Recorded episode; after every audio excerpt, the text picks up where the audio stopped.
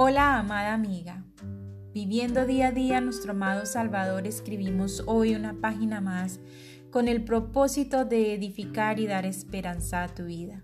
El tema que vamos a tratar a lo largo de este tiempo está dispuesto por el Señor Jesucristo y el Espíritu Santo y lleva por título Hipocresía religiosa. Hoy comenzaremos con la introducción.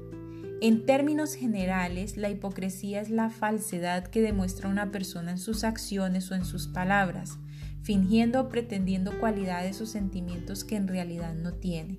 La palabra como tal proviene del griego hipocrisia, la hipocresía proviene del deseo o necesidad de esconder nuestros sentimientos o motivaciones reales a los demás, proyectando una imagen falsa e irreal de nosotros mismos.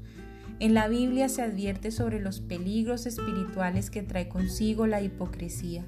En el Nuevo Testamento, por ejemplo, Jesucristo previene contra ella.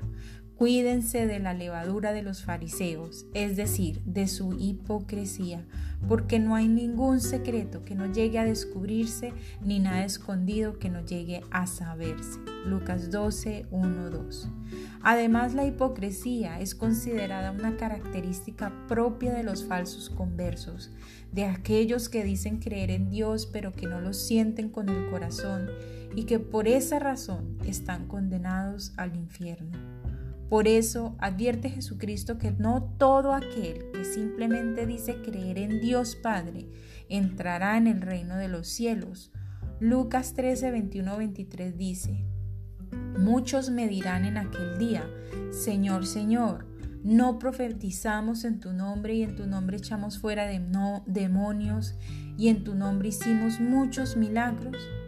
Y entonces les declararé, nunca os conocí apartados de mí, hacedores de maldad. Ahora bien, mis amadas, teniendo claridad sobre lo que significa el término hipocresía, nos vamos a enfocar en tres áreas específicas de justicia en la vida de un creyente que se encuentra en Mateo capítulo 6, desde los versos primero hasta el 18. Y estas son, la primera es la hipocresía en las acciones caritativas. La segunda es la hipocresía en la oración y la tercera hipocresía en el ayuno. Debo recalcar que el nombre del Padre se repite diez veces en estos 18 versículos y es la clave para comprender el sentido de lo que el Señor Jesucristo nos quiere hablar a lo largo de este estudio. No siendo más, te invito a quedarte con nosotros y seguir este magnífico estudio donde el Espíritu Santo nos revelará las, las verdaderas intenciones del corazón frente a nuestras acciones de justicia. Que el Señor nos ayude a abrir los ojos del entendimiento para ver aquello que no podemos ver espiritualmente y nos ayude a limpiar nuestro corazón si llegase a ver alguna pequeña raíz de hipocresía. Con amor, Tania. Olson. Nos veremos en una próxima oportunidad con una reflexión más aquí en Diario de una Mujer Cristiana. Bendiciones mil.